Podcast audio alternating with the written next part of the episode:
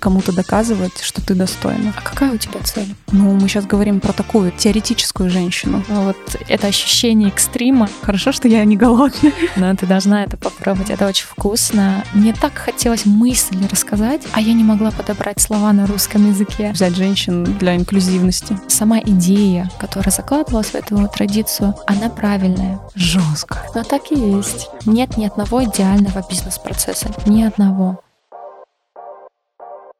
Всем привет! У микрофона Оля Макарова, и это мой эгоистичный подкаст «Лоло Ленд». Эгоистичный, потому что я зову в гости людей, которые мне нравятся, обсуждать темы, которые мне нравятся. Говорим о карьере и жизни вне офиса, хобби и проектах для души, отношениях, поиске счастья и кризисах. О чем мечтаем, чего боимся, все это обсуждаем в теплой атмосфере Лололенда. Поехали! Всем привет! У меня сегодня в гостях потрясающей красоты девушка, Асия Джентимирова, руководитель направления внутреннего аудита нефтехимической компании «Сибур». Ася, привет. Привет, Валя. Слушай, у меня так для старта такой вопрос к тебе. Знаешь, с места в карьер. А что означает твое имя? Полное имя Асият. Помогающее, лечащее. Вот какое-то такое значение было с арабского языка. Ну и там в привязке к фигурам в исламе. Это была одна из девушек с таким именем, которая попала в рай если из значения. Вау! Я хочу сразу еще несколько моментов сказать, что Ася черкешенка, я правильно говорю? Да, все верно. Черкешенка. И у меня сегодня есть такое желание в нашем подкасте две темы затронуть, очень интересные для меня. Это, во-первых, такая национальная составляющая, да, может быть, там твоего детства и сейчас, как она влияет на тебя, не влияет, и женское лидерство. И для меня я понимаю, что это мой какой-то предрассудок, даже два. Первое — это в целом женское лидерство в бизнесе, в крупных компаниях, в серьезных направлениях, да, как, например, там внутренний аудит. И тоже женское лидерство девушек, которые выросли в таких как бы, вот я даже, видишь, я даже теряюсь, я даже не знаю, как это сказать. Как это назвать? Да, как это правильно назвать. В кавказских семьях, я предполагаю. Да, да, да, да, да. Девушек в кавказских семьях. Поэтому вот мне хочется на это сегодня сделать акцент. Давай. Во-первых, я хочу сказать нашим слушателям, что я долго Асю уговаривала. Она даже сегодня пришла и такая, куда ты меня затянула? Я долго Асю уговаривала прийти, хотя Ася это был один из первых людей, который вообще узнал про идею подкаста. А мы тоже сейчас вот такое отступление некое сделаю. Мы с Асей дружим с одной подругой. Нам так повезло. Моя подруга Катя, мы с ней учились в одной группе, а Ася с ней жила в одной комнате. И у нас есть приятные встречи с Асей, когда мы встречаемся на Катин день рождения. И на Катины сборы. Да-да-да-да, Кать, давай, почаще. Можно, пожалуйста, день рождения свой проводить? И вот этой осенью мы как-то так спонтанно собрались все, да, мы хотели погулять, была плохая погода, и мы договорились э, сесть посидеть в ресторане. И мы сели, мне кажется, часа на 4 или на 5, а я давно с тобой не разговаривала. Ну, то есть мы как-то всегда встречаемся вот там на день рождения, там на день рождения Катиных детей. Некогда там разговаривать, да. там надо танцевать, петь, веселиться. Да. Так вот, а тут мы сидели так долго разговаривали, и я слушаю, как Ася рассуждает, что она говорит, я думаю, так, все точно, она мне нужна в подкасте. А еще никто не знал вообще про эту идею. И я решила вкинуть, потому что у нас в целом встречи вот с Катей, с Катиным мужем, они всегда заключаются в том, что Женя начинает рассказывать какие-то идеи бизнеса, мы что-то начинаем обсуждать, он нас расспрашивает, какие-то такие около страт-сессии у нас какие-то возникают. Вот. И я рассказывала про идею подкаста и сидела и думала, все, Ася должна ко мне пойти. И потом я терроризировала Ася сообщениями, встречами. А я сидела, думала, какая классная идея, классно, классно, классно будет послушать потом, что из этого получится. И потом я получаю сообщение от Оли и думаю, ну не я же, но я же не о себе говорила, я других там ожидала, ну покруче людей, поинтереснее. Поэтому я такая думаю, ой, Оля нет, Оля, прости, но это, это очень рискованно. Все мы родом из детства. И когда мы с тобой в очередной раз, э, даже, ну вот, встречались недавно, чтобы обсудить, там, как это все будет, там, какие темы, и я тебе рассказывала о том, что мой первый вопрос про детство был первое воспоминание. И ты такая, О, я знаю, что бы я рассказала. Поэтому, Расскажи. пожалуйста. Да, мне даже не жалко реально повторить, потому что я хотела все время, чтобы это что-то было новенькое, какие-то новые заходы. Нет, пожалуйста, расскажи свое самое первое воспоминание себя в детстве. Да, но я выросла в ауле, ауле Бесляней, Карачаево-Черкесской республики. А мое основное детство прошло там, уже в последующем, в четвертом классе мы переехали в город. И вот на вопрос, что я помню из детства, вот сразу первое, что в голову приходит, это как мы залезли в такую грузовую машину сельхоза, даже не вспомню уже название э, этих машин, дедушки а, со своим другом-соседом, Шамиль, привет, а, залезли, и мы играли в такую семью. Сколько нам там, по пять лет было, даже не вспомню. У меня кукла какая-то, а он за рулем везет нас куда-то. И э, я как-то сидела, сидела, качаю свою куклу и думаю, я даже помню свои мысли. Я прям поворачиваюсь к нему и говорю, ну что ты так крутишь э, эту баранку? Это же не по-настоящему. Ну ничего, что у меня в руках кукла, это тоже не по-настоящему ее качать. Но я решила такой комментарий дать. Чисто женщина. Да, да, да, просто так. И Шамиль сразу так обернулся, сразу так э, немного обиделся, такой, говорит, я знаю, как по-настоящему водить. Я говорю, ну давай, покажи. И мы, вот несмотря на то, что мы маленькие дети, это к вопросу о том, как дети очень многое замечают, даже то, что, кажется, они не видят. Но как, откуда мы могли знать, как мы это заметили, где лежат ключи от грузовика? Но мы знали. И я помню даже цвет перекладины, там, если чуть-чуть потянуться, насколько нужно там залезть и где они лежат. Мы достали эти ключи, включили грузовик и поехали. Как вы дотянулись до педалей? Или там кто-то нажимал педаль, кто-то крутил руль? Слушай, Шамиль справился. Я не помню как, но я просто сбоку аккуратненько так сидела и наблюдала, как он будет э, в реальности водить. Но я помню, а машина же во дворе стояла дома, и впереди такой э, сетчатый забор, за ними мамины цветы, дальше уже огород. Ну вот мы и поехали на этот забор, на эти цветы. И я вот боковым зрением вижу, как бабушка выбегает из дома, такая, а, дети, они там. Выбегает мой дядя, запрыгивает в машину, останавливает. Мы просто в рассыпную в разные стороны разбегаемся. И вот что я помню, я отсутствовала дома до вечера. Настолько я боялась возвращаться. Понятно, что Эмиль домой убежал. Я где-то была. Потом я тихо проползла в дом, спряталась за диваном таким угловым. За ним у меня а, мое пространство было с куклами. Я спряталась там и сидела, просто ждала. В конечном итоге никто меня не поругал, никто ни слова мне не сказал. Но вот это опасение, что сейчас поругают, нагоняй устроят, вот это ощущение экстрима, я помню до сих пор. Кстати, реально реально странно, что дети всегда боятся, и я тоже всегда боялась, что меня поругают. Не то, что вот там не знаю, я там упала себе, разодрала ногу, и вот ты как-то пытаешься скрывать от мамы, что-то там подорожник приложил, только бы мама не увидела, не поругала. Вот откуда это берется? А мне кажется, это вопрос вот всей этой истории развития психологии. Сейчас мы все прекрасно знаем, да, сколько примеров, не знаю, каких-то отрывков Инстаграм, когда нам показывают, если ребенок к тебе подходит, наклонись к нему, или он падает, не реагируя, потому что его негативная реакция, плач будут как раз-таки от твоей резкости, нежели от того, что он испытал.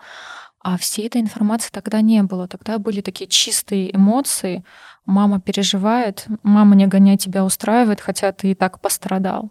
Но и поэтому вот это опасение рассказать, показать, оно, мне кажется, тогда и возникало, потому что мы чувствовали, что мы видели сразу первую реакцию, как вот эту переживательную в виде определенного негатива. Не хочется своих родных заставлять тревожиться. Это сейчас, наверное, больше приходит. А тогда просто мы не хотели ловить эти эмоции от родителей, эту реакцию родителей, потому что ну, непонятно, что будет.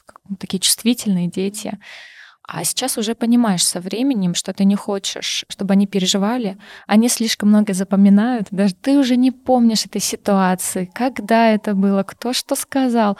А мама помнит. Насколько у тебя была такая традиционная консервативная семья? Насколько у меня традиционная семья? Знаешь как? Я бы как свою семью охарактеризовала бы? Она по-современному традиционна. Вот так правильнее будет сказать. Mm-hmm. То есть те традиции, которые есть в моей нации, в исламе, они соблюдаются в моей семье. Но при этом это никак не мешает жить в современном обществе каких-то ограничений с точки зрения «так не делай», «так не одевайся», «так не говори» у меня в семье нет но при этом все в семье чувствуют норм поведения, как все должно быть, это все равно ощущается внутри.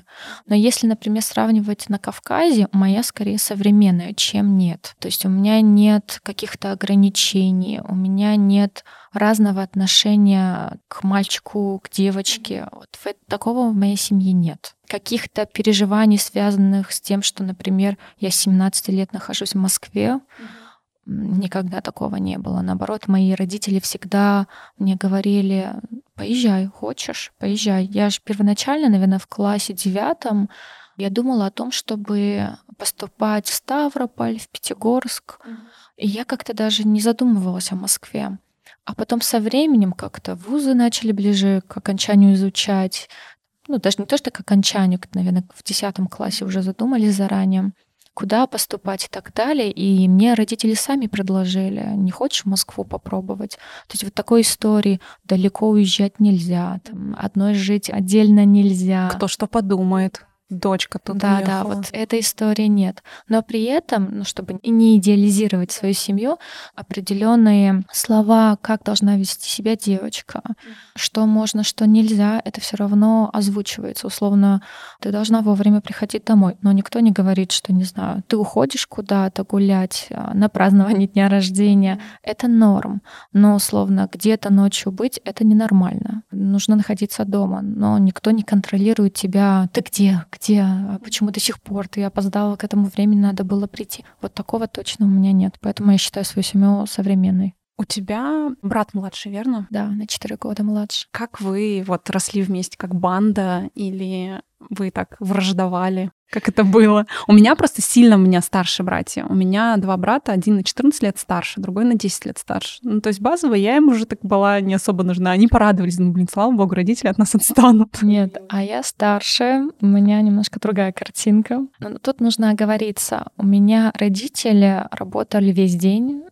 понятия отпуск, выходные, этого не было. А чем занимались? Они у меня занимаются розничной торговлей, поэтому история, когда, там, например, Новый год для меня был всегда не супер желанным праздником, потому что к Новому году розница просто из последних сил работает, надо это выдержать, забыть, потом прийти в себя. Ну, то есть такой флер в семье был э, дожить до. Пережить Новый год. Пережить, понятно. Да, поэтому вот какого-то праздничного настроения Нового года у меня как-то в детстве не было. И из-за того, что родители работали весь день, мы с братом были вместе.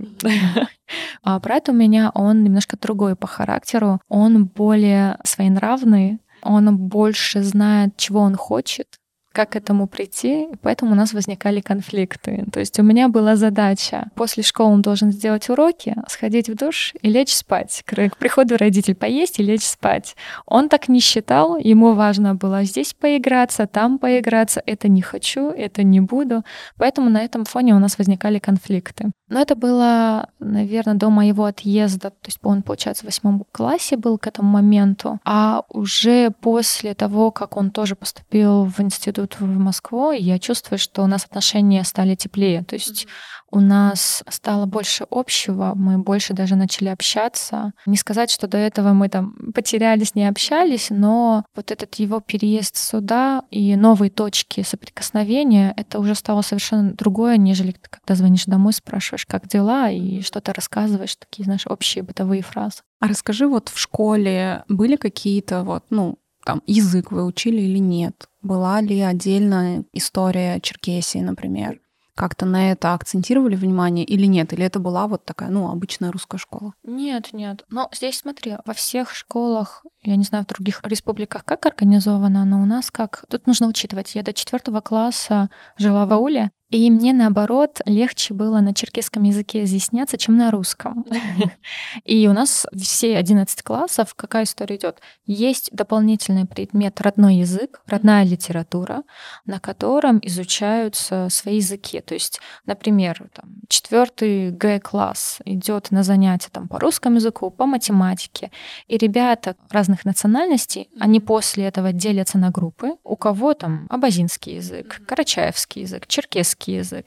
Мы все делились на отдельные группы, то есть мы пересекались с другими классами, и мы продолжали учебу по нашей тематике. Ребята русские, они уходили домой.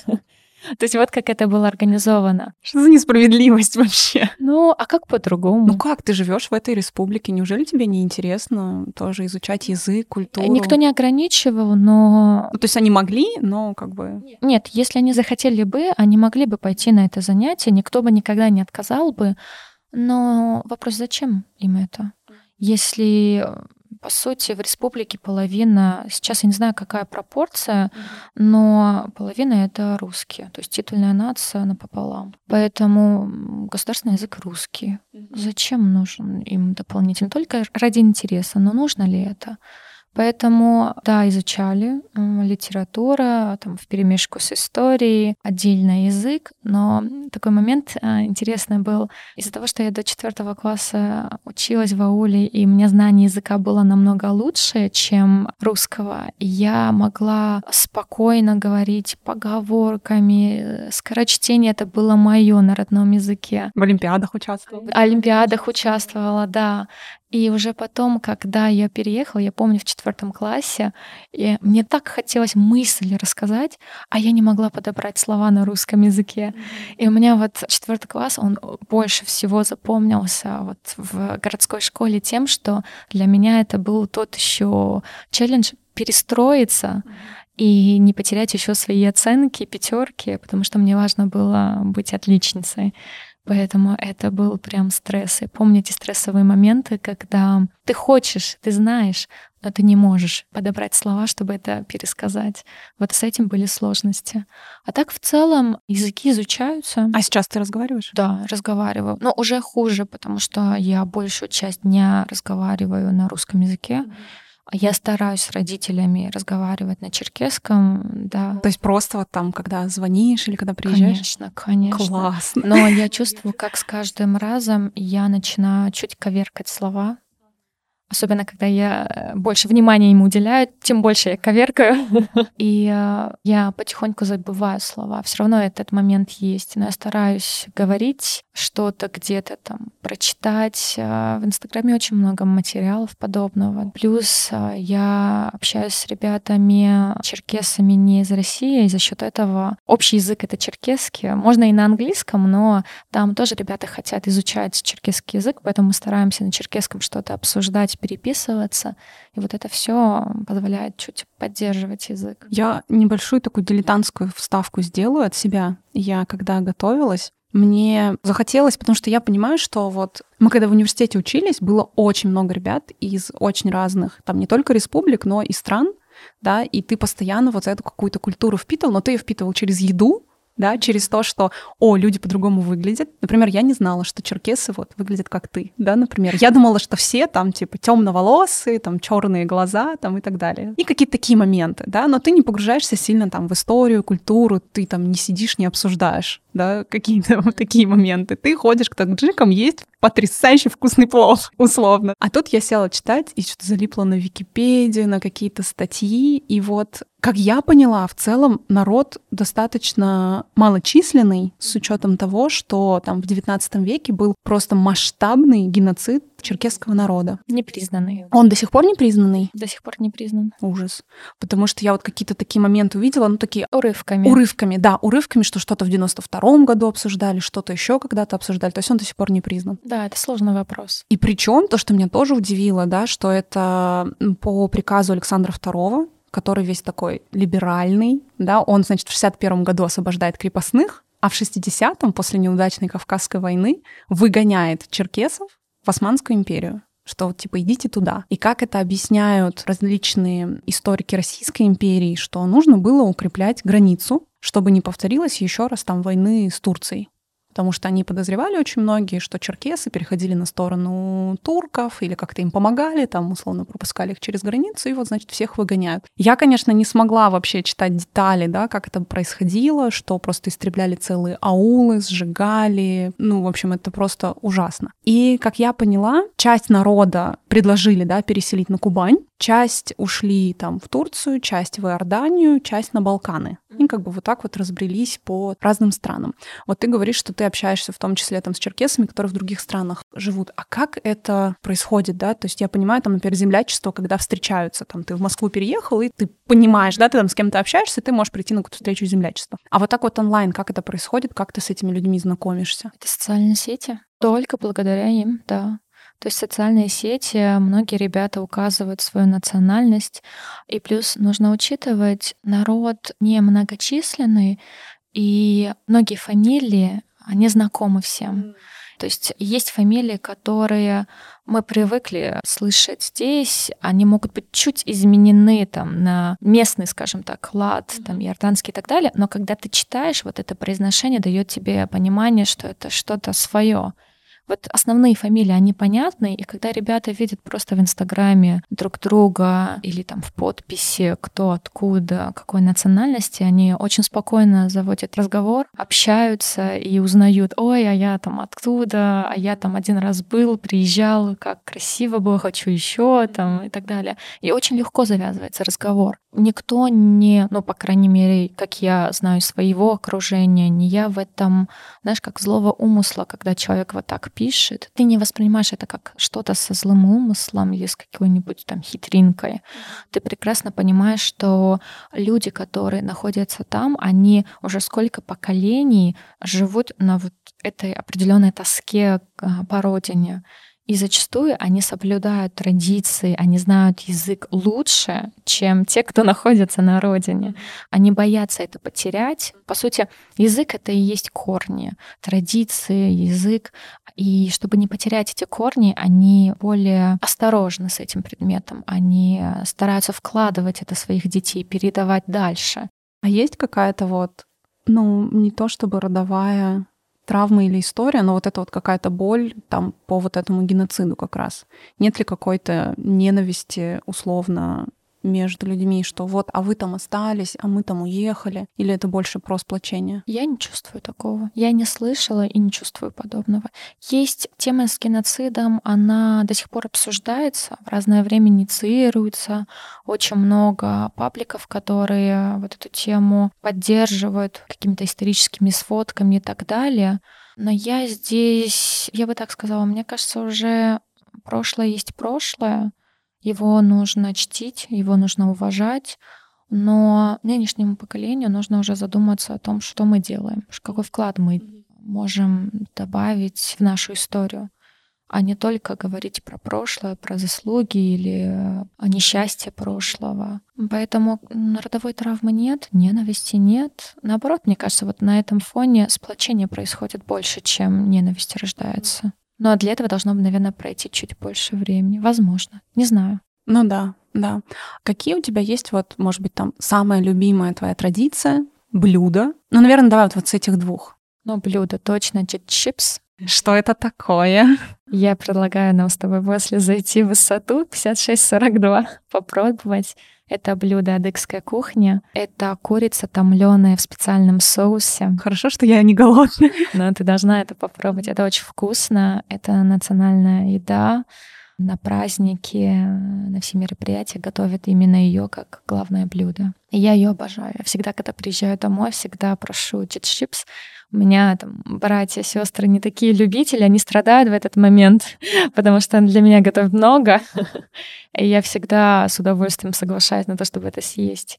С точки зрения традиции, любимая традиция, Сложный вопрос, надо подумать. Может быть, праздник какой-то или вот, ну, что, что вы обычно делаете? какой-то праздник? Сейчас праздников как таковых, если меня сейчас память не обманывать, не изменяет, таких черкесских праздников, тут, знаешь как, нужно дать небольшую сводку.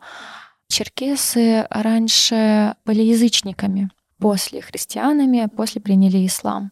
И то, что мы подразумеваем как в определенной степени черкесские традиции, обряды, они немножко сдвинуты сейчас исламскими праздниками и обрядами, потому что считаются некорректными. То есть вот вся история, связанная с язычеством. Я бы так немножко изменила бы твой вопрос. Какие традиции в нашей семье мне нравятся? Без привязки, какие корни эта традиция имеет? Мне кажется, это еще классный показатель того, что вы реально современная семья. И это то, что, например, мне как раз интересно, да, что при всей своей традиционности, да, у вас нет такого, как вот, например, там, ну вот то, что мне первое в голову приходит, там в Казахстане невестки, их килинками называют, у них там есть такие просто обряды жуткие, там условно она перед свадьбой или во время свадьбы, там есть обряд, когда она там кланяется всей семье мужа своего. Они там приходят, она им там кланяется. И чем ниже, тем лучше. Да, да, да, да. Потом он там всем чай подает несколько часов подряд. То есть для меня это такой немножко мрак, что ли.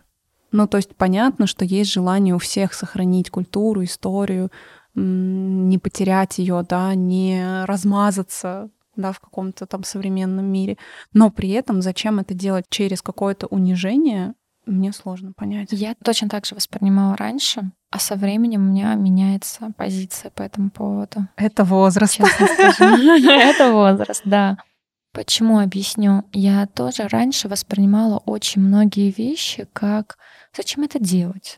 В чем смысл? Да, давно уже нужно от этого избавляться. А сейчас со временем, когда стараюсь видеть, знаешь, какие версии, хорошие версии реализации традиции, обрядов, я понимаю их сакральный смысл. То есть мы просто привыкли видеть такие стереотипные ситуации, из крайностей, когда, например, вот пример, который ты привела, да, когда Килинка должна поклониться и тем самым проявить уважение. И сколько видео в интернете, когда это унизительно выглядит, да, когда еще и показывают еще ниже опустить, да, вот это ужас, это мрак, я согласна. Но то, что невестка, приходя в дом, должна проявить уважение к старшим, это норма сама идея, которая закладывалась в эту традицию, она правильная. Это любого вопроса касается. Это всегда система определенная. И у системы всегда есть правила для того, чтобы она работала. И в том числе род, семья, нация — это тоже система. И у каждого есть уровни. Никто не говорит, что ты нижестоящая, нет. Но с возрастом ты как бы из невестки переходишь уже, например, в свекровь. Ну и так далее. Да, но это, знаешь, как месть какая-то. Условно, ты потерпи сейчас, а потом тебе будут кланяться. Но это уже человеческое проявление. То есть это то, как какие-то тараканы человека человека исковеркали эту традицию. То есть человек решил воспользоваться этой традицией и вот так некрасиво, считая, что это правильно, так некрасиво повел себя к другому. Но когда эта история идет, скажем так, правильно, по-хорошему, я считаю, что это уважение. Например, раз мы зашли в историю немножко со свадьбами, у меня как раз у брата была свадьба. Это был стресс для всех, потому что свадьба — это всегда на Кавказе, это семейная история, вся семья готовится ко всему. Сколько человек было? Можно я сразу такой вопрос сделаю? Ой, сложный вопрос, но, наверное, порядка трехсот. Но это, я считаю, именно... Самые близкие. по нашей, так скажем, стороне, да, а есть еще сторона невесты, я не знаю там по количеству, сколько еще празднований было. И есть у нас момент, когда заводят красиво невесту, и сидят старшие, взрослые, по кругу. Со стороны мужа или все? Со стороны мужа, со стороны мужа. И каждый к ней подходит, дарит ей подарок и знакомится. То есть ведущий представляет каждого, кто есть кто подходят, желают ей хорошего и так далее. И вот я когда смотрела, и особенно когда видела, например, как мой дедушка с ней знакомился, у меня прям мурашки по коже были, потому что это очень красиво, это очень трепетно, и это уважительно, когда в этот момент девушка не стоит, там, понятно, она может быть сильной, независимой и так далее, но она стоит как такая красивая девушка, которая входит в новую семью, которая будет теперь относиться к ней. И вот она знакомится со старшими, ну, как и подобает.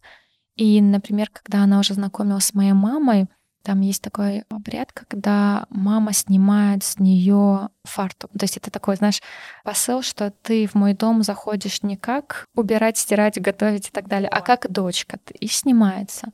Вот вопрос просто с тем поклоном, который есть у келинок, он же про это. То есть она первой проявляет уважение, а дальше такое же уважение должно быть. А дальше проявляют ли... Вот я просто не слышала. Надо, конечно, почитать, да, потому что я сейчас могу действительно там ну, не совсем туда залезть. Но то, что ты рассказываешь, это наоборот про прием, про вот такое вот какое-то, ну, обволакивание, да, и там уважение, если тебе действительно вот все старшие подходят, и как бы мы тебя принимаем, там, мы тебе рады.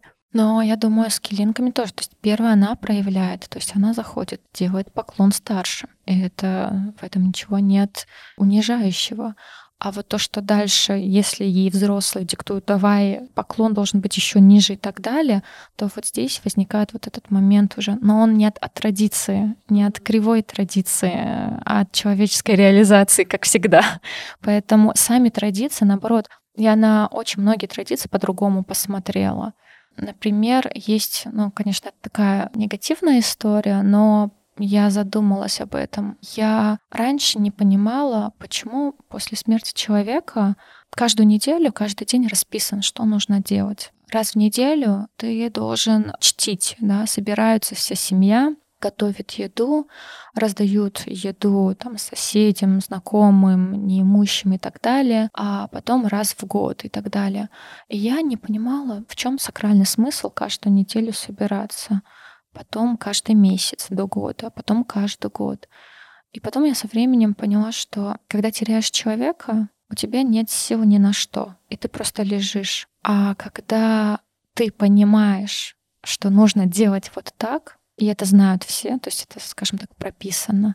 Ты заставляешь себя встать и сделать все, что нужно сделать для твоего человека. И ты каждый день встаешь. В этот день нужно вот сделать так, делаешь так. Потом через неделю нужно сделать так, делаешь так. При этом к этому дню, там раз в неделю, ты готовишься до этого. То есть получается, все твое время расписано так, чтобы вывести тебя из этого состояния, чтобы ты не ушел в самые низы. Вот на этом примере я задумалась о том, что я просто многое не знаю. Я сейчас хочу такой мостик сделать к нашей следующей части, да, про сей части, чтобы успеть поговорить с тобой про карьеру. А вот в этой системе возможность для женщины жить отдельно, жить свободную жизнь без обязанности выйти замуж к стальки-то годам, родить детей к стальки-то годам, и вот строить свою карьеру. Я сейчас про тебя, про твой пример. Это скорее исключение или это достаточно такая обычная практика и просто вот мои какие-то предрассудки и представления о месте женщины в обществе кавказском, оно сбито? Нет одного ответа. В моей семье и я подразумеваю не только своих родителей, это мои троюродные, двоюродные и так далее. Модель девушка должна быть образована, и у нее должна быть карьера. И она должна ее строить. То, что она будет жить в другом городе одна, это вообще не воспринимается негативно никак. Это ничего в этом такого нет. Если нужно, то есть едешь, учишься. Но при этом были ситуации, когда я была дома, и ко мне подходили люди, взрослые, или там, например, родители моих бывших одноклассников и так далее, и спрашивали, чего ты так долго ждешь? Зачем тебе эта вся карьера? Замуж выходи и так далее. Поэтому общество а, в нашей республике, оно на две части разделено. Одна часть считает, что реализация девушки — это в семье, и только в семье и очень многие девушки рано выходят замуж. Другая часть считает, что то, что будет, то и будет. Если сейчас строит карьеру, то строит карьеру. Решит замуж, выйдет замуж. Понятно, что в какой-то определенный момент все начинают так немножко интересоваться, все-таки ты замуж выйдешь или нет. С тобой все в порядке. Да, да, не планируешь ты или нет. Но в целом от своей семьи такого, что Зачем тебе эта работа? Я никогда этого не слышала. Зачем тебе эта Москва? Тоже никогда не слышала. Счастье. Это счастье сейчас. Первый вопрос такой, может быть, и простой, но в то же время многих ставит он в тупик. Расскажи, чем ты занимаешься, вот какими-то понятными, простыми словами, чтобы даже условно ребенок мог понять. Чтобы мама или тетя смогли да. понять, чем я занимаюсь, да. Что такое внутренний аудит? На самом деле эта история не столь популярна и известна. Все знают внешний аудит и четверка и все дела, но внутренний аудит — это совершенно другая история. Внутренний аудит — это оценка эффективности бизнес-процессов. То есть мы не анализируем на корректность бухгалтерскую отчетность. У нас вопрос немножко в другой плоскости. Ну, а если так еще легче попробовать объяснить маме, папе, внутренний аудит, ну, из понимания, кому подчиняется внутренний аудит. Это комитет по аудиту совета директоров, и получается, что внутренний аудит — это такой небольшой засланный казачок компании. Шпион. Да, шпион. шпион, который должен рассказать совету директоров в виде одного из комитетов, комитета по аудиту, как обстоят дела в компании. И это касается вопросов именно бизнес-процессов или, например, организационных проектов или каких-то инвест-проектов, как они реализуются. Это, то есть разные плоскости могут быть. В основном это бизнес-процессы что мы понимаем под ними закупки, логистика, продажи, производство и внутри уже дальше деление по частям. По сути, ты такой человек, я сейчас делаю кавычки руками, такой конфликтный, условно, да, который приходит и говорит, ребят, вот у нас тут проблема, обратите на нее внимание, ее нужно поправить. И получается, что ты как бы, знаешь, так э, выходишь, тоже это я сейчас условно говорю, против тех людей, которые эту проблему создали, да, и тем людям, которые вообще, ну, не сильно любят слушать про проблемы, ну, так будем честны, да. Советую директоров реально вот было бы классно, если бы они приходили и им говорили, все хорошо, все клево, дивиденды будут большие, все вообще огонь, ребята, работаете, получите свое вознаграждение совета директоров, поедете на Багамы. А ты приходишь и говоришь, у нас здесь проблема, примите решение, как мы с ним будем бороться. Здесь немножко другая картинка. Совет директоров, наоборот, он заинтересован в объективной картинке. То есть каждый бизнес будет рассказывать о многом, что он делает и как круто будет. А внутренний аудит должен прийти и дать другую оценку, независимую оценку того, что делает бизнес и какие проблемы есть. И в последующем совет директоров, главный вопрос, который стоит перед ним и который задается менеджменту, вы знаете об этой проблеме, вы ее решаете, и когда бизнес говорит, да, мы знаем или мы узнали от внутреннего аудита обо всем этом. Вот наш план мероприятий, который мы планируем делать, мы это все устраним. Все, на этом завершается. То есть у совета директоров все-таки запрос на то, чтобы узнать, как это все осуществляется, для того, чтобы не было такого, была идеальная картинка, да, идеально, идеально, а потом в один момент бах, оказывается, не так все было. Что-то внезапного. Да, да. Оказывается, проблемы были, риски были, они реализовались. И вот это важно понимать. Ты знаешь о своих рисках. Понятно, что никто идеально не работает. Нет ни одного идеального бизнес-процесса, ни одного. В любой компании, в любом направлении. Но важно знать о том, какой у тебя есть недостаток и что ты делаешь, если он для тебя критичен, он к каким-то негативным последствиям приведет. Ты в Сибуре достаточно давно, да? Да, в марте будет 10 лет. 10 лет. С учетом того, что мы только 10 лет назад закончили университет. Ну, чуть больше. Ну, такой у тебя, получается, такой карьерный трек, прям на одном месте. Вообще таких людей обычно очень ценят. Расскажи, пожалуйста, что тебя удержало на так долго? И второй вопрос. Ты изначально понимала, да, что ты хочешь вырасти в этой компании? Или ты просто работала, работала, работала, бац, ты руководитель? Это я сейчас очень упростила, конечно.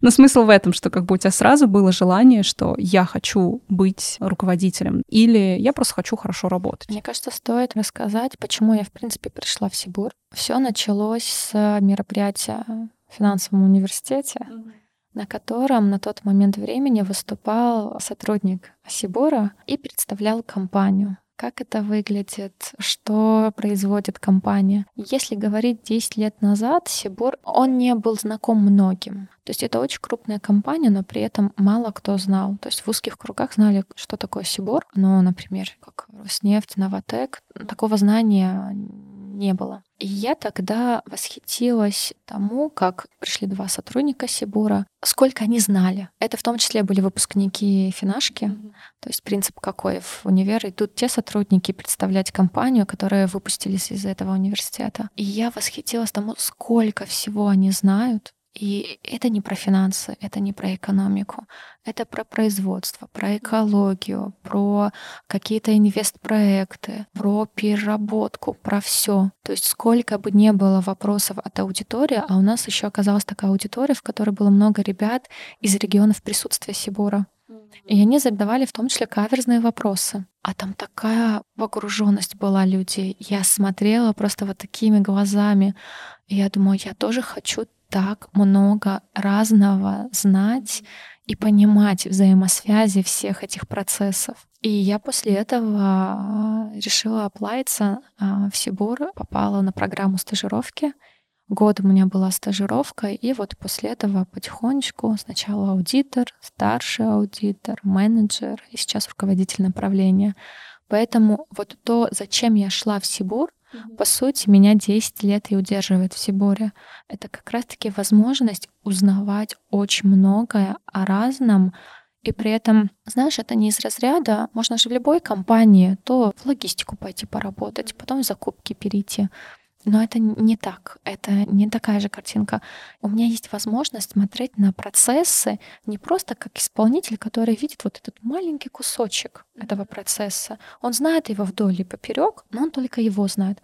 У меня возможность есть знать этот процесс намного шире как он взаимосвязан, не знаю, там, с продажами, как он взаимосвязан с производством. А вот все неэффективности, они же и находятся не внутри одного шага, который делается одним, а в стыковке всего.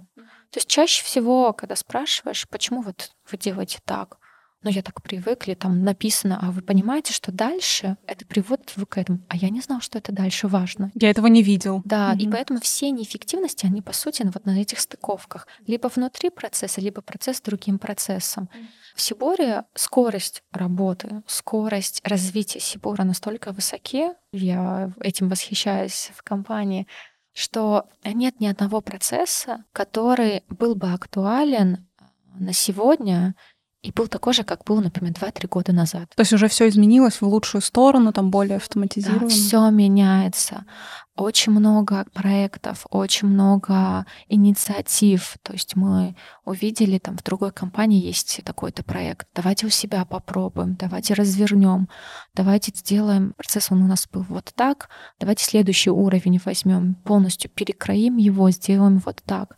Поэтому даже когда мы задаемся вопросом, какие аудиты смотреть, мы смотрим не просто покрытие аудитами, а когда мы в последний раз смотрели этот процесс, потому что процессы меняются полностью. И уже совершенно другие риски возникают. Нужно смотреть совершенно другие направления, другие состыковки, уже как что влияет, а что изменили.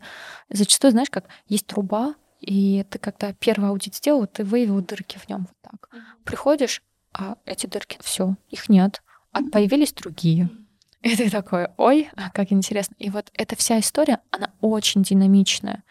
Конечно, от этого устаешь, очень много информации, необходимо очень быстро на нее реагировать, быстро ее воспринимать, обрабатывать, думать над этой всей идеей, потому что люди все, они компетентные, high qualified, и получается история, ты должен на процесс таких сотрудников посмотреть его таким взглядом, чтобы показать что-то новое то, что они упускали, что они могли по-другому посмотреть. И в этот момент голова горит. Просто она кипит, горит, все происходит. И вот эта динамичность, эта сложность, эта разность, это постоянное изменение, постоянные новые инициативы, которые внедряются, это то, почему я 10 лет до сих пор в Сиборе. У меня были моменты, когда я, я просто так отношусь к цифре 10. С одной стороны, как человек, который нанимает, я понимаю, что за этим стоит. Но с другой стороны, у меня никогда не было цели только в Сибуре работать. Но каждый раз, когда я задумываюсь о том, куда перейти, я не могу найти альтернативу соответствующую. И это вопрос не про оплаченность, это вопрос не про название должности, а это чтобы было интересно, и я понимала, то, что я делаю, это того стоит то, что ты описала, это зачастую можно поставить знак равно никакого work-life баланса. Я предполагаю, что ты много работаешь. Я стараюсь. этим управлять. Особенно, когда смотрю твои сторис, думаю, так, все меняем. Встаем рано утром, идем. А я стараюсь это менять, и я чувствую, что у меня сейчас больше получается. Переработок у меня было всегда много. Очень много. Но знаешь, они были, но благодаря этому я сейчас руководитель. То есть я стала руководителем в 29. Это очень молодой возраст для компании э, стать руководителем. Поэтому история с тем, сколько я вкладывала времени для того, чтобы этого достигнуть, это в том числе одна из причин, почему так удалось сделать вот так в таком возрасте.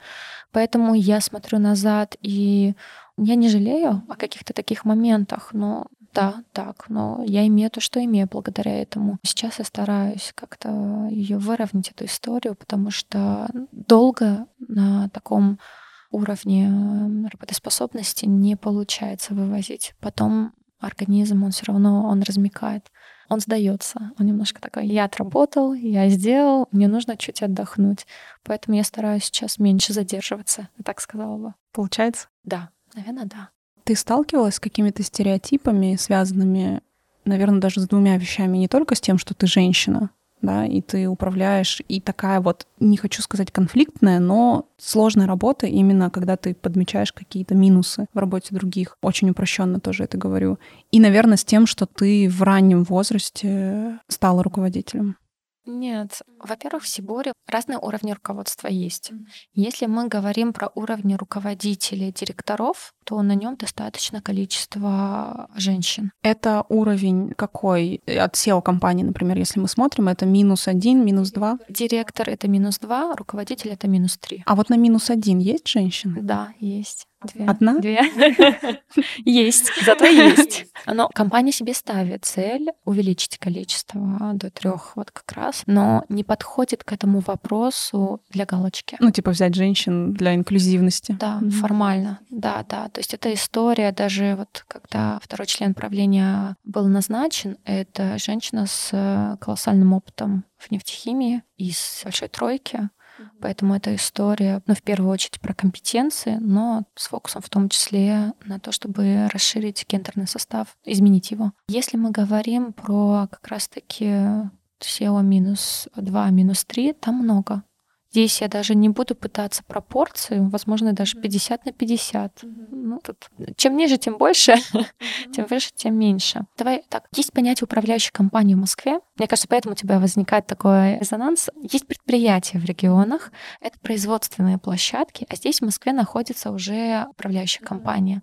И когда мы говорим про производственные площадки, да, там превалируют мужчины доля мужчин на работе намного выше, чем женщин. Но нужно понимать объективные причины. Это есть завод. Там нужна физическая сила в некоторых моментах. Там нельзя а, не знаю, быть просто там, там есть отдельные позиции, которые там машинисты, лаборанты занимают женщины, но все равно важна вот эта физическая сила. А на заводах другое немножко управление. Вот этой истории перехода из одной компании в другую, к которой мы привыкли здесь в Москве, в Питере, она немного неприменима к заводам. Ну, редко, скажем так, потому что все направления очень разные, производство очень разное, и нужно знать именно, чем ты управляешь, где ты работаешь, что это за производство. Ну, такую специфику. Да, да. Точно. А это опыт, вопрос опыта. Поэтому очень много, именно рост происходит за счет вот вертикального такого роста, возможно, там переходы между установками и так далее, но в целом ты должен знать от А до Я все, что происходит на этой установке, этом направлении.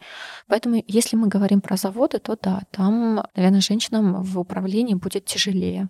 Но там, наверное, и региональная специфика тоже есть. То есть региональная специфика именно больше женщины выбирают роль в семье, в детях и так далее, например, нежели чем в Москве, в Питере. Да, но мне кажется, у нас такая ситуация в стране, когда приходится работать всем в семье. Да. Это точно. Поэтому, возможно, она и выбирает роль, но сказать, что у нас очень много домохозяек, я бы не сказала. В регионах другая история. Но вот а с другой стороны, давай посмотрим. А если бы в регионе это была бы не производственная компания, а другая, например, ну, бухгалтерия, там же работает. Не, ну там понятно, там, в принципе, изначально, даже если смотреть э, факультет учета и аудита, там 90% девочек какие-то залетные 10% парней. Да, поэтому важно именно направление В регионе тоже есть перекос в сторону женщин в каком-то отдельном направлении. Многие работают, мало кто на самом деле не работают, только если, ну и правда, не могут устроиться или нет организации, компании в регионе. Но в целом, вот если мы говорим про производственную часть Сибора,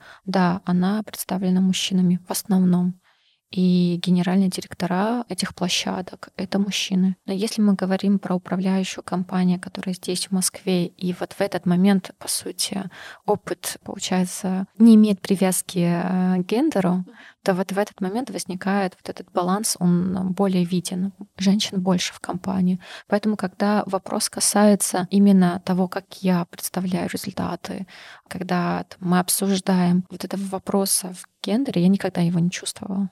Понятно, когда я общаюсь с коллегами с производств, мне, конечно же, главный аргумент, который, да, мне прилетает, а вы когда-то работали на производстве. Ну, то есть это главный аргумент, который коллеги используют. Но это тоже не про гендер. Это работало или не работало. Смотри, если мы вернемся к структуре да, то, что мы с тобой говорили про SEO минус один, минус два, что ты говорила, там на минус один есть две залетные девушки, я буду так говорить. Вот ты как считаешь, они туда сами не доходят? Я сейчас не про Сибур, я сейчас даже больше, знаешь, вот такая теоретическая история, потому что, например, в компании, в которой я работаю, тоже первая линейка, там одна девушка, и это да-да-да-да-дам HR, конечно. А многие крупные российские компании, и даже, ну, не только российские, там действительно их намного меньше. Я согласна с тобой, что нанимать просто для галочки, для того, чтобы сказать, что вот женщина у нас есть, это неправильно. Вот их туда не повышают или они сами туда не доходят, потому что где-то по пути теряются кто-то теряется на семье, на детях, потому что ты все равно вы, выпадаешь, да, ну ты выпадаешь минимум, мне кажется, там, ну на полгода. Я знаю истории, когда женщина в роддом едет с ноутбуком и через две недели выходит на работу, но их единицы. То есть они теряются на том, что они проигрывают мужчинам пару-тройку лет на воспитание детей, либо их не повышают, потому что у нас такой российский стиль управления, что мужики жесткие, они лучше справятся. Вот если еще раз коротко сформулировать, сами не доходят или не дают, не повышают. Мне кажется, важно учитывать, а что за бизнес. Есть бизнес традиционный, старый традиционный бизнес. Вот я к нему отношу производственный сектор полностью. И все правила, которые уже работают в производственном секторе, мое мнение, женщинам тяжело подстроиться и вот свою женскую часть определенную убрать для того, чтобы соответствовать. У женщин очень много эмоций, они выгорают быстрее. Отношение к риску совершенно другое, нежели чем у мужчин. Но когда мы говорим про бизнес новый, назовем его так, это какая-нибудь IT-составляющая, какие-то новые проекты, где именно важен твой вклад. И, да, нет вот этой жесткой структуры и так далее. Вот там мы видим больше женщин, потому что там еще не устаканились такие правила. Вот даже посмотри, Мира Мурати из последних новостей. 34 года, генеральный директор главной компании по искусственному интеллекту. Получилось же, получилось. Но если мы смотрим на старый бизнес, традиционный, мне кажется, сами женщины из-за каких-либо своих других тараканов, они не доходят. Я видела примеры и вижу примеры, которые поднимаются уверенно, быстро наверх. Этот уровень SEO минус 2, минус 3. Но это такое сочетание характеристик женщины, которые позволяют быть на уровне мужчин. Таких мало. Просто если бы они все соответствовали бы этим уровням, которые лаются, мне кажется, они достигли бы своего. Но вопрос, соответствуют ли они, не уверена. Жестко. Но так и есть. Слушай, ну то есть у меня, знаешь, какой вывод напрашивается, наверное, из того, что ты сказала. В общем, надо делать свое и надо делать новое, а не идти в старое и кому-то доказывать, что ты достойна. А какая у тебя цель? Ну, мы сейчас говорим про такую теоретическую женщину. Нет, если цель просто стать ЧП, ну, член правления, вице-президент, там, генеральный директор. К ней можно прийти по-разному. И ты знаешь, например, что тебе хочется работать в производственном секторе. Значит, ты должна соответствовать уровню, который должен быть там. И в этот момент эмоционировать, больше гнаться за какой-то идеальностью, вместо того, чтобы это было вовремя иметь определенный масштаб мышления, уметь идти на риск. Вот все это ты должна будешь прокачать, если хочешь быть вице-президентом в производственном секторе.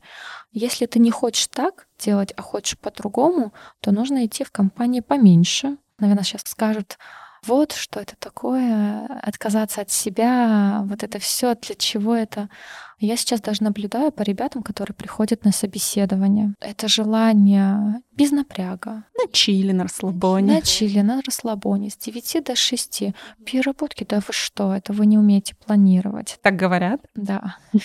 Приходят такие ребята, которые ожидают всего легко и просто. И считают, что все должно быть налегке, на лайте, даваться легко. Оклад мне вот такой нужен, и там цифры небесные с нулями. Когда обсуждаешь, а что вы умеете, да я всему научусь, я легко учусь, а потом ничего. Мне кажется, вот эта история, которая сейчас популяризируется, я в нее не верю. Я вот сейчас, если абстрагироваться вот от этих всех примеров, а вот посмотрите, вот я смотрю реально на тех людей, которых я знаю, вижу физически. Которые добились которые добились чего-то. Как они добились? Никто из них на лайте, на чили, на расслабоне ничего не добивался. У каждого был какой-то жесткий график, у каждого был объем просто каких-то масштабных задач. Все все разруливали, это все делалось. При этом все эти люди меняли себя. Вот то, с чем ты заходишь после института в 21 год на работу, оно, вот эта мягкость, э, такие какие-то определенные розовые облака, так не работает. И я считаю, это нормально меняться, нормально себя прокачивать. Не значит, что если ты гуманитарии, ты должен страдать над математикой, не знаю. Mm. Это не про такие вещи, а про то, что хочешь выше, соответствуй. История «я ничего не сделаю, буду с 9 до 6» — это такое тоже может быть. У кого-то такая ценность, ему важна именно такая стабильность. Но значит, этот человек должен иметь, а, дать ему нужно такую работу, которая... Такое отношение к работе, к этой работе не принесет рисков для компании, дать, и он будет это делать. Но тогда не нужно этому сотруднику ожидать, что его тут резко сделают там менеджером, руководителем, ну и дальше по всей цепочке вверх. Такого не будет. Для того, чтобы быть выше, нужно всегда прилагать больше усилий других правил не придумали. А вот это все инфо-цыганство, относись легко, подыши, и будет все. Ну, нет, надо приложить усилия. Поэтому да, я себя меняю, каждый раз, когда я смотрю, думаю, боже, сколько всего я не умею, сколько всего мне нужно изучить, сколько всего мне нужно знать. И иногда я в шоке, думаю, как это все успеть сделать, но так у каждого. И потом общаюсь с каждым человеком из нашего окружения и слышу такие же мысли, думаю, ну слава богу, значит, не одна я такая. Поэтому это у всех. Поэтому тебе интересно продолжает да, быть. Да, у меня всегда опасение вызывала история быть на одном и том же месте. Это, я не знаю, там, как психологически эту историю там, назвать достигаторство, недостигаторство, но в целом оставаться такой, какая... Вот это главный для меня страх. Вот если я чувствую, что через год я осталась такая же, как была год назад, для меня это плохо. Это главный для меня показатель. И я каждый раз, даже когда задумываюсь о каких-то решениях, я каждый раз думаю, вот пройдет там 2-3 года, ну, в зависимости от того, какой вопрос стоит у меня в голове в этот момент, или 5-10 лет, я буду жалеть о том, что я там не делала, там я вот этим не занималась. Я вот все время этот вопрос себе задаю назад, чтобы посмотреть уже сейчас и не остановиться. Для меня это важно. Наизнанку. Да-да-да-да-да, третья часть. Третья часть у нас называется «Наизнанку». Здесь вопрос на карточке. Ты просто вытягиваешь, что тебе судьбой попадется, и отвечаешь. Давай, то, что вытянется. Вы верите в судьбу или у каждого человека есть свобода выбора?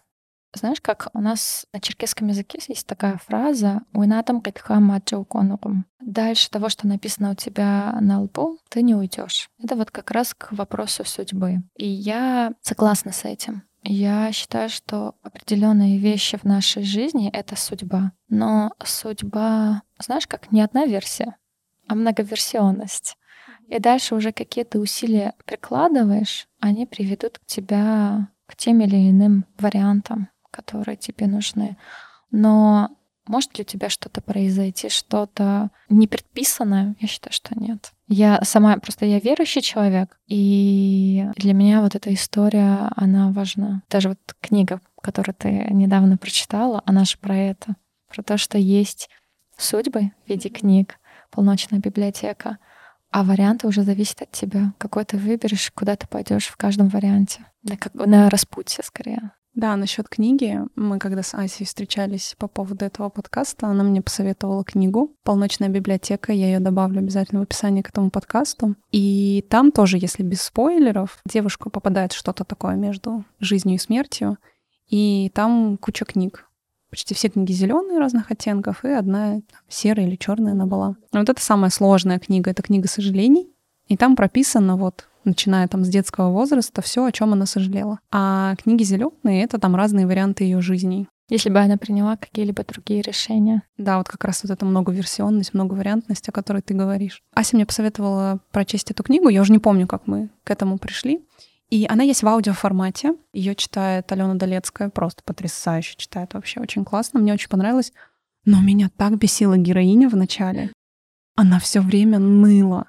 И я поняла, что вот меня это так триггерит, что человек по поводу всего жалуется. Ну, что вот у нее все плохо, и она никому не нужна.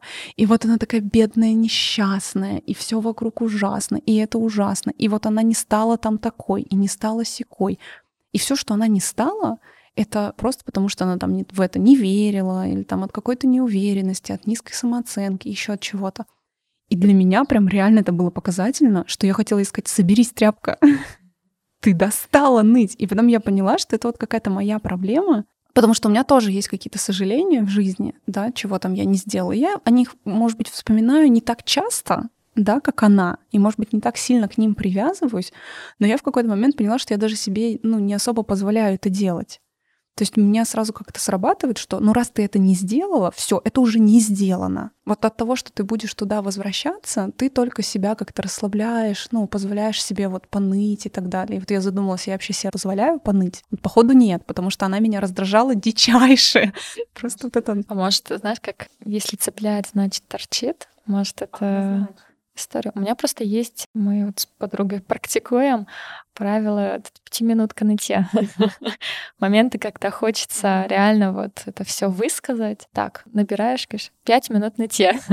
И прямо в этот момент ноешь. Я согласна с тобой, что там была такая еще а, мне кажется, осознанно разыгранная ситуация, когда у девушки все не так было, хотя прям очевидно было, что вот это легко поменять, там один звонок и все но она была разыграна так, чтобы подвести вот концовке, которая произошла. Что даже из такого, как из этого выбраться? когда по всем фронтам все не так. Да, и тоже как бы это не особый спойлер, это в описании книги написано. Меня цепляет фраза, она не из книги, но вот э, говорят, что когда ты летишь с моста, ты понимаешь, что все твои проблемы решаемы, кроме одной ты уже летишь с моста. Да. Поэтому мы вам советуем почитать, прослушать эту книгу там в любом формате. Это реально классная штука, несмотря на то, что она бесит. Но в конце она хороша. Она хороша, она правда хороша. Ася, спасибо тебе большое. Мне очень понравилось, как прошел наш сегодняшний разговор. Я надеюсь, тебе тоже. Может казаться, что он был какой-то такой сумбурный, но поверь мне, он сложится в интересное. Я очень довольна вот этим миксом, тем, что мы обсудили национальную историю, тем, что мы поговорили про женщину в бизнесе, что ты меня немножко увела от моего вот такого вот какого-то радикального стереотипа, что нам тут все мешают, а так бы мы вообще тут рулили какой-то более, ну, реальной истории. Спасибо, Оля, за приглашение. Надеюсь, будет интересно послушать наш разговор. Что-то, возможно, какие-то идеи люди вынесут, а наоборот, может, какими-то идеями поделятся с нами, мнением, и мы дальше пообсуждаем в рамках наших встреч с Катей. Да-да-да-да-да. Разговоров обо всем и сразу. И в высоте. И в высоте, да. Это обязательно. Ура! Конец. Дорогие друзья, я надеюсь, вам тоже понравилось. Ставьте лайки, пишите комментарии, ждите следующих выпусков. Встретимся в Лола Ленде. Всем пока!